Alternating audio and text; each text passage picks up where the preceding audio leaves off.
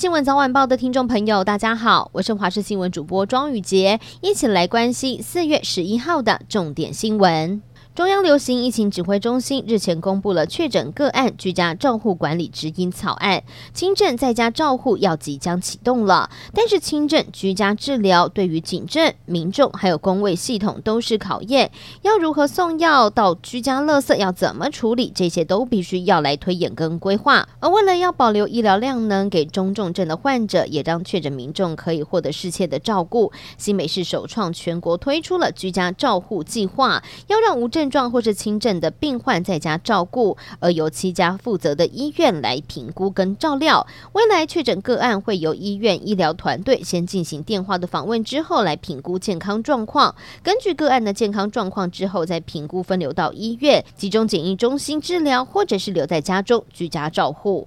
真的是好心没好报。去年底，台铁台北车站的月台有一名男子席地而坐，巡逻员警以为是他身体不舒服，就靠近去关心，没有想到对方不领情，甚至从腰际间拔出了刀械，当众挥舞。现在台北地检署是依照了加重妨害公务，还有恐吓危害安全罪来起诉他。俄罗斯挥兵入侵乌克兰，引发外界担忧，中国也会跟进犯台。对此，美国在最近呢是针对的台海局势进行了兵棋推演，并且设计出四种可能性。最惨的就是中国解放军出海的军舰将会全数遭到歼灭，但是也不排除，若是中共透过了网络攻击，使台湾陷入了混乱与恐惧，紧接下来摧毁台湾的军事基地和通讯设施，最后也有可能会大获全胜。国际间重大消息。还要来关心的是，法国总统大选首轮的投票结束了。根据 BBC 的报道，目前开出的百分之九十六的选票结果显示，现任总统马克宏领先极右派的领袖勒庞，而两个人确定进入到这个月二十四号举行的第二轮投票，重演二零一七年两个人第二轮对战的戏码。大选之前，马克宏的支持度一度大幅的领先极右派的领袖，但是勒庞利用了乌俄开战导致通膨，民众对于能源以及食品价格高涨而不满，拉近两个人之间的差距。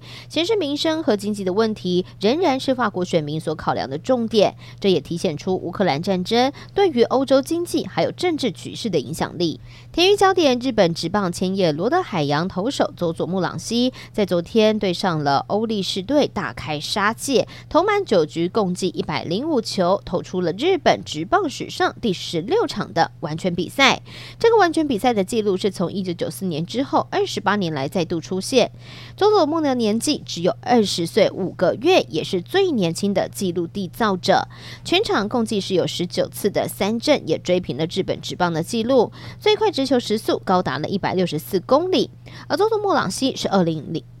而佐佐木朗希是二零一一年东北大地震的灾民，父亲就是在那一次的大地震当中丧生。最后带您关心天气消息了。今明两天，台湾各地大多都是多云到晴的天气，只有在东半部地区会有一些零星短暂降雨，而高温还有机会突破三十度。而目前在太平洋地区有两个轻度台风马勒卡跟梅基，以目前的路径看起来，对于台湾来说都不会有直接的影响。然而要提醒大家，周三到周四将会有锋面通过，东北季风也会增强，到时候北部跟东北部地区会稍微转凉，而且在迎风面的地方也会出。出现短暂的雨势。至于今天来看，西半部的山区也会有零星降雨。而另外要提醒的，就是外岛地区还有西半部地区，在清晨跟入夜之后呢，会有局部雾或者是低云的现象，会影响能见度。提醒大家在开车的时候一定要小心安全。